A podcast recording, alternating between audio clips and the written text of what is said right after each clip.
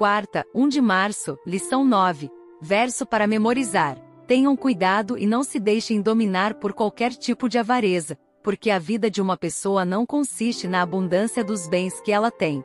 Lucas 12, versículo 15. Ananias e Safira. Era um momento emocionante para se tornar membro da igreja. Após o grande derramamento do Espírito Santo no dia do Pentecostes, os apóstolos pregavam o Evangelho com poder, e milhares estavam se juntando à igreja. Tendo eles orado, tremeu o lugar onde estavam reunidos. Todos ficaram cheios do Espírito Santo, e com ousadia, anunciavam a palavra de Deus.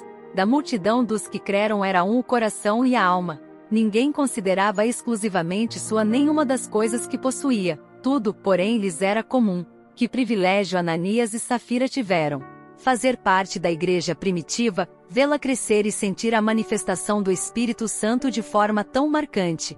Não havia nenhum necessitado entre eles, porque os que possuíam terras ou casas vendendo-as, traziam os valores correspondentes e os depositavam aos pés dos apóstolos. Então se distribuía a cada um conforme a sua necessidade.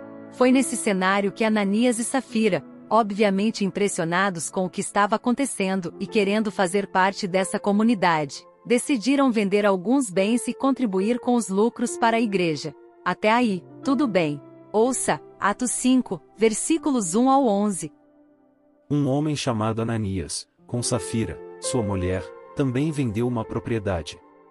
Ele reteve parte do dinheiro para si, sabendo disso também sua mulher, e o restante levou e colocou aos pés dos apóstolos. Então perguntou Pedro e Ananias: Como você permitiu que Satanás enchesse o seu coração, ao ponto de você mentir ao Espírito Santo e guardar para si uma parte do dinheiro que recebeu pela propriedade? Ela não lhe pertencia? E, depois de vendida, o dinheiro não estava em seu poder? O que o levou a pensar em fazer tal coisa? Você não mentiu aos homens, mas sim a Deus. Ouvindo isso, Ananias caiu morto. Grande temor apoderou-se de todos os que ouviram o que tinha acontecido. Então os moços vieram, envolveram seu corpo, levaram-no para fora e o sepultaram. Cerca de três horas mais tarde, entrou sua mulher, sem saber o que havia acontecido. Pedro lhe perguntou: Diga-me, foi esse o preço que vocês conseguiram pela propriedade? Respondeu ela, e sim, foi esse mesmo. Pedro lhe disse: Por que vocês entraram em acordo para tentar o Espírito do Senhor? Veja. Estão à porta os pés dos que sepultaram seu marido, e eles a levarão também. Naquele mesmo instante, ela caiu morta aos pés dele. Então os moços entraram e, encontrando-a morta, levaram-na e a sepultaram ao lado de seu marido. E grande temor apoderou-se de toda a igreja e de todos os que ouviram falar desses acontecimentos.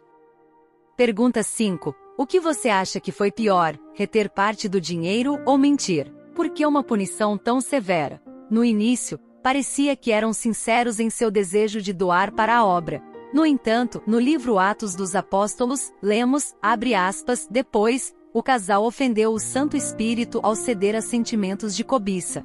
Começaram a lamentar o fato de terem feito aquela promessa e logo perderam a suave influência da bênção que lhes havia aquecido o coração com o desejo de fazer grandes coisas em benefício da causa de Cristo. Fecha aspas, em outras palavras, embora tivessem iniciado com as melhores das intenções, a cobiça fez com que aparentassem e fingissem ser o que não eram. E sobreveio grande temor a toda a igreja e a todos aqueles que ouviram falar destes acontecimentos. Depois desse incidente, todos certamente devem ter sido mais cuidadosos ao devolver seu dízimo.